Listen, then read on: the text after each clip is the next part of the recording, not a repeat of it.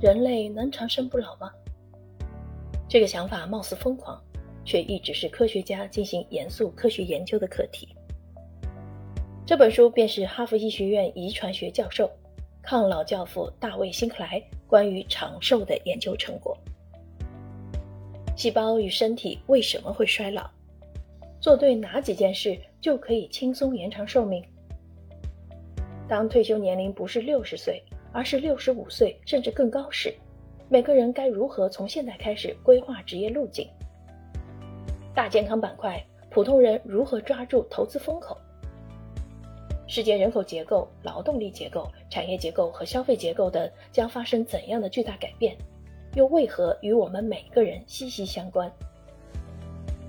这本书全面揭示长寿时代的经济、投资、健康、教育、技术新生态，从衰老的科学原理、如何实现长寿、长寿时代的人生规划三个角度出发，颠覆我们的认知，并重塑我们的行为轨迹。对决策者来说，如何逐渐摒弃现有人均寿命八十岁的框架？而用人均寿命一百甚至一百二十岁的框架，重新思考社会保障、政治体制、医疗研发、资源重组，谁能够提前布局、合理规划，谁就走在世界的前列。